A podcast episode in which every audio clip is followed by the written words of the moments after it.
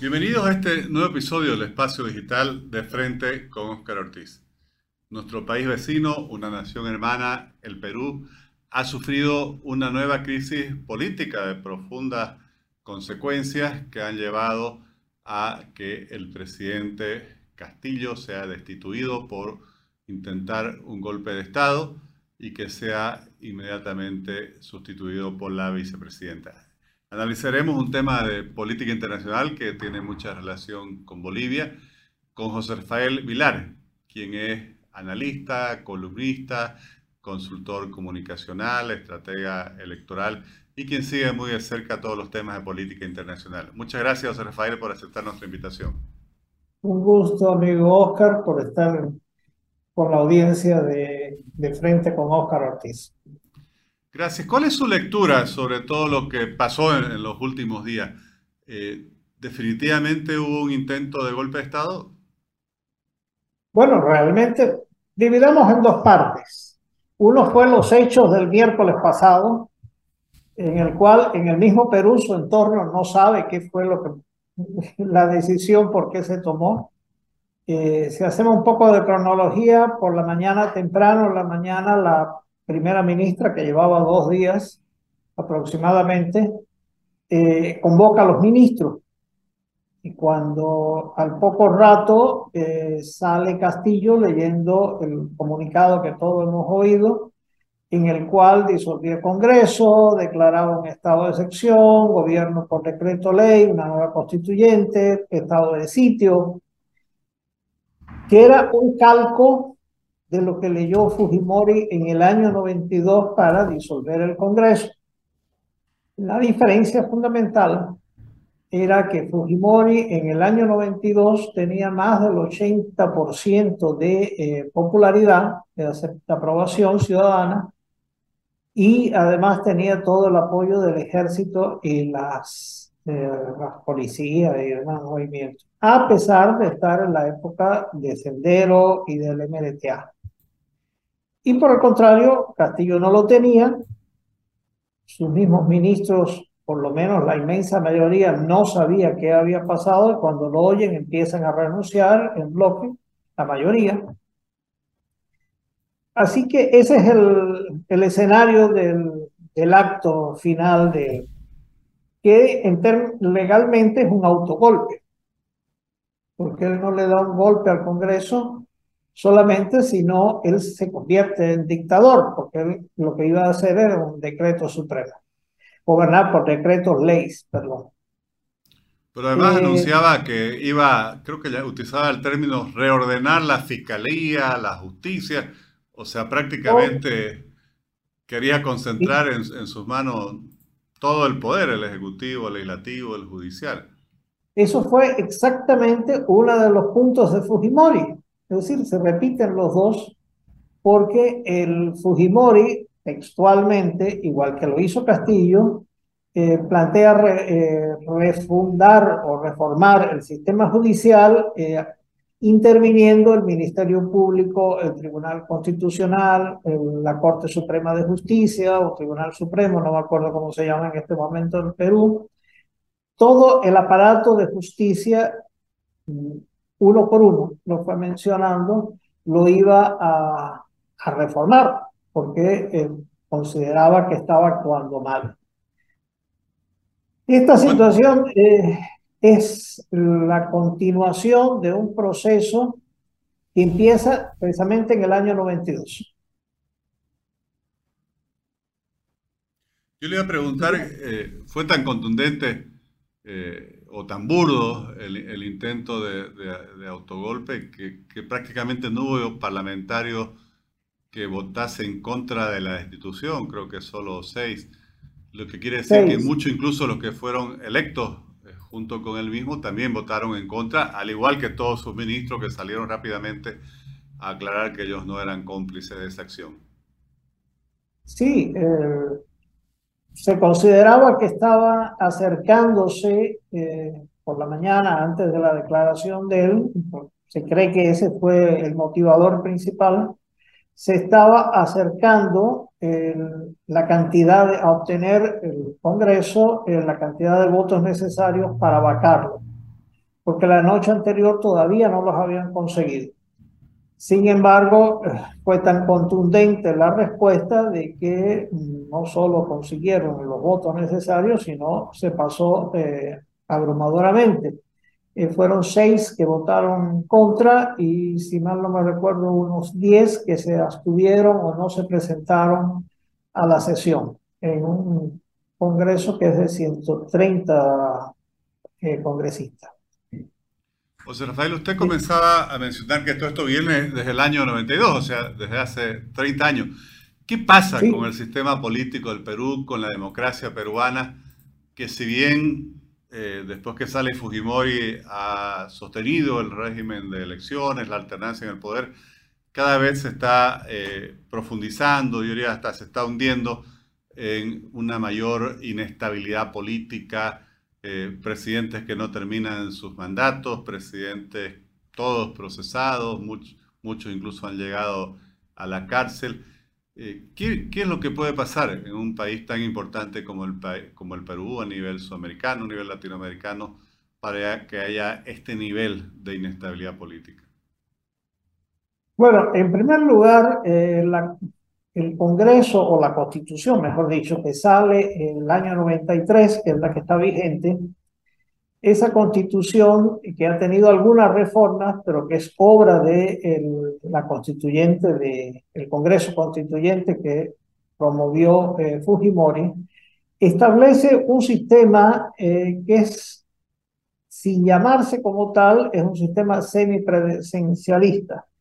Curiosamente, tiene muchas salvaguardas, tanto del lado congresal como del lado eh, presidencial, para que uno y otro puedan controlarse. Pero al final el peso fundamental eh, viene dado en el Congreso por una razón que ha pasado desde ese entonces, después de la, sobre todo de la salida de Fujimori. Ningún presidente ha tenido mayoría eh, en el Congreso, mayoría real, para hacer leyes. Han tenido que hacer continuos compromisos a partir de entonces. Solo dos de los presidentes después de Fujimori no han tenido eh, cuestionamientos legales y han sido curiosamente los dos transitorios.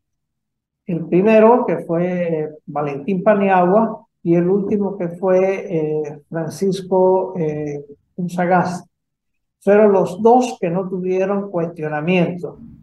Pero todos los intermedios, sobre todo los que fueron eh, constitucionalmente elegidos o electoralmente, todos han tenido algún problema. Por ejemplo, Toledo está eh, en Estados Unidos con pedido de expulsión. Eh, Alan García se suicidó cuando lo iban a detener. Eh, Kuczynski tuvo que renunciar y está con procesos, aunque no se le ha hecho acusación formal. Eh, Vizcarra estaba con acusaciones. Eh, Ollanta eh, estuvo preso y siguió estando preso varias veces. Así que uno tras otro han tenido problemas. Entre otras razones, no solo por el tema de que eh, haya una gran política corrupta, cosa que también pasa con muchos políticos que son corruptos, incluso al más alto nivel, sino porque además el diseño del sistema hace que, a pesar de ser un gobierno presidencialista supuestamente, es un gobierno que depende mucho del Congreso. Y el Congreso continuamente está haciendo lo posible por reafirmar el poder desde el Congreso. Hay una situación que, es real. El Perú, si bien todavía tiene siglas llamadas partidos, prácticamente hace más de 20 años, casi 30 diría, que no tiene un sistema de partidos propiamente, lo que lleva a un sistema en el cual ante las elecciones se agarra alguna de esas siglas, quizás se hace alguna alianza, aparecen unos candidatos coyunturales, pero cada vez tienen menos apoyo. en la última elección pasaron la segunda vuelta dos candidatos con menos del 20%. Después obviamente no tienen las más mínimas condiciones de gobernabilidad frente a un Congreso fragmentado en el cual no tienen una fuerza parlamentaria que le sustente la gobernabilidad. ¿Qué cree usted que, se puede aprender de, de, esta experiencia que lamentablemente afecta a, a, Perú, yo diría con mayor gravedad, pero también a muchos otros países? ¿Cómo impacta esto en el sistema democrático? Bueno, el sistema democrático se basa precisamente en la participación, en la transparencia y en el ejercicio del Estado de Derecho. En un país en, el cual no existe un sistema de representación de la voluntad popular, en este caso llamemos partido, y los eh, congresistas, los representantes que son elegidos, incluso los presidentes, representan solo a minorías, no voy a hablar de élites, porque por supuesto eh, Castillo no representaba ninguna élite, pues entonces le quita eh, confianza al ciudadano en el sistema. Eh, Castillo triunfa porque es un antisistema. Y fue un, antisistema que no era del Partido Perú Libre, pero es absorbido por un partido regional, en este caso Perú Libre, de extrema izquierda, liderado por eh, un personaje, Acuña, que fue eh, presidente regional, que fue destituido y condenado y que no pudo ocupar. Él fue elegido de la plancha de Castillo como segundo vicepresidente y no pudo ocupar el cargo porque se lo prohibió legalmente. Aquí voy a hacer un pequeño paréntesis con Dina Boluarte. Dina Boluarte, eh, que era de la máxima confianza de Acuña, incluso fue la persona que manejó el dinero para pagar la fianza de eh, de Acuña y que no entrara en la cárcel en el momento que fue condenado, Dina Boluarte también está acusada de temas de corrupción con su familia. Es decir, no estamos hablando de Santa Rosa de Lima, estamos hablando de una persona que estaba precisamente en proceso dentro del Congreso para someterla a un juicio político, que se sometió a a Castillo y eh, inhabilitarla. Pero días antes de, de, la, de, toda esta situación que pasó, se paró y se archivó el proceso de Dina Boluarte, porque lógicamente ya estaban pensando al bajar a Castillo para crear una situación menos conflictiva que cuando la bajada de eh, la anterior, que, pasó, que hubo... Eh, no, eh, después de Cuchín, que me trabé la lengua. Era presidente del Congreso también. Sí. Pues lo que se trató de que lo sustituyera a Castillo su continuación natural, que era la vicepresidenta primera, que era Dilma, Dina Boluarte. Pero Vizcarra fue el que se me olvidó el nombre pero tampoco es ningún ángel.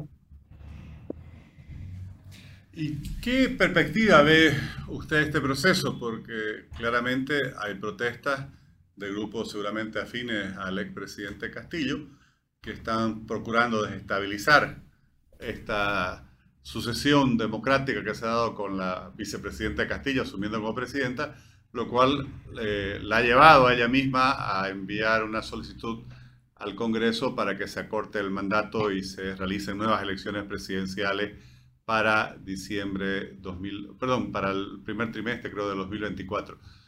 Abril del 24. Abril 2024. ¿Usted cree que esto va a dar una cierta tranquilidad que permita llevar adelante esta sucesión eh, constitucional y conducirla hacia unas nuevas elecciones? Bueno, de por sí, eh, Dina Boluarte se reunió con una gran cantidad de partidos con y sin representación parlamentaria, menos con partidos de la izquierda y de la ultraizquierda, porque negaron, en este caso Perú Libre entre ellos, de reunirse con ella. Por lo tanto, el gabinete que está elegido es un gabinete que va de centro a derecha, si tomamos los parámetros normales de hablar centro y derecha.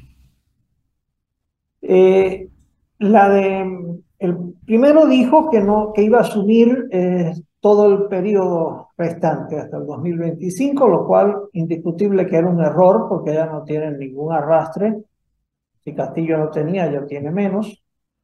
Incluso no, nunca fue elegida alcaldesa de un, uno de los municipios de la ciudad de Lima, porque no logró los votos, menos para ser presidenta. Eh, lo que yo creo que el, es bastante ambicioso en lo que se plantea, porque se pasa hasta abril del año 24, porque se plantea también una reforma constitucional para hacer eh, modificaciones y evitar esto que hablamos antes, esta situación de que uno a otro, es decir, Congreso, Ejecutivo, se estén tensionando continuamente entre, y vigilando entre ellos. Eh, quizás sea muy ambicioso, yo creo que tiene bastante sentido que se haga, pero eh, lógicamente eso lleva un tiempo mayor y posiblemente las expectativas de mucha parte de una parte de la población, sobre todo considerando que antes de todos estos sucesos eh, había un 82% de desaprobación del, Congreso y mientras que este señor Castillo tenía un treinta y tantos por ciento solo de aprobación, un 64, si mal no recuerdo, de, no, 67, perdón, de desaprobación en la encuesta de fines de octubre. Pues la situación es ver hasta dónde eh, se logra contener eh, estas protestas y el arco político le da un respaldo a esta transición. Esa es la única situación posible. Eh, paradójicamente, en todo este periodo, Perú ha logrado conservar una economía, una macroeconomía estable. Incluso el año pasado creció a más del 13% recuperó la caída que había tenido eh, por la pandemia y sobrepasó. Y sus indicadores macroeconómicos son eh, positivos, tiene muy poca deuda, etc. Claro que ya en estos días ya le han estado empezando a bajar eh, las tasas de valoración internacional de riesgo. Ya empezaron a reducirle la categoría que tenía. Y eso es un peligro porque también eh, puede reducir la inversión extranjera, sobre todo un área que en Perú ha sido siempre polémica, pero que ha sido uno de los sostenes de la economía, que es el tema de la minería. Para finalizar, José Rafael, eh, ¿cómo observa la reacción del gobierno boliviano, de otros gobiernos eh, de izquierda, del Grupo de Puebla, del Foro de San Pablo, frente a lo que ha sido un clarísimo eh, autogolpe o ruptura del orden democrático por parte del propio expresidente eh, que habiendo sido electo democráticamente atenta al mismo contra la democracia. Bueno, descartando Cuba, Nicaragua y Venezuela, obviamente, los dos únicos países que han eh, apostado por Castillo que han planteado que fue un golpe contra la democracia el haberlo sacado y han votado por su perdón, reinstalación han sido Andrés Manuel López Obrador y Luis Arce. Son los únicos que han planteado esa situación de que no, no fue un golpe el de Castillo, al contrario, fue un golpe que le dio el Congreso y la oligarquía a Castillo. En Perú ha sido bastante mal recibido, sobre todo la insistencia en, de México, en este caso de López Obrador y de su canciller, en darle y mantener el asilo, a pesar de que está detenido, mantener la condición de asilado para Castillo. Eh, también las declaraciones de, de López Obrador han sido muy criticadas dentro de México y eh, internacionalmente se ha, se ha destacado negativamente México y Bolivia por ser dos países que democráticamente elegidos sus eh, gobernantes, eh, con todos los bemoles que pudieran existir contra ellos, sin embargo, siendo dos, dos elegidos, estén planteando el apoyo a un hombre que dio un golpe de Estado contra eh, instituciones democráticas. José Rafael, le agradezco muchísimo por haber compartido su análisis, eh, sus seguimientos y, obviamente toda la información de la cual usted siempre está provisto sobre lo que sucede en el ámbito internacional, especialmente en el caso del Perú, que es un país con el cual Bolivia tiene tantos lazos eh, históricos, culturales y económicos. Muchas gracias.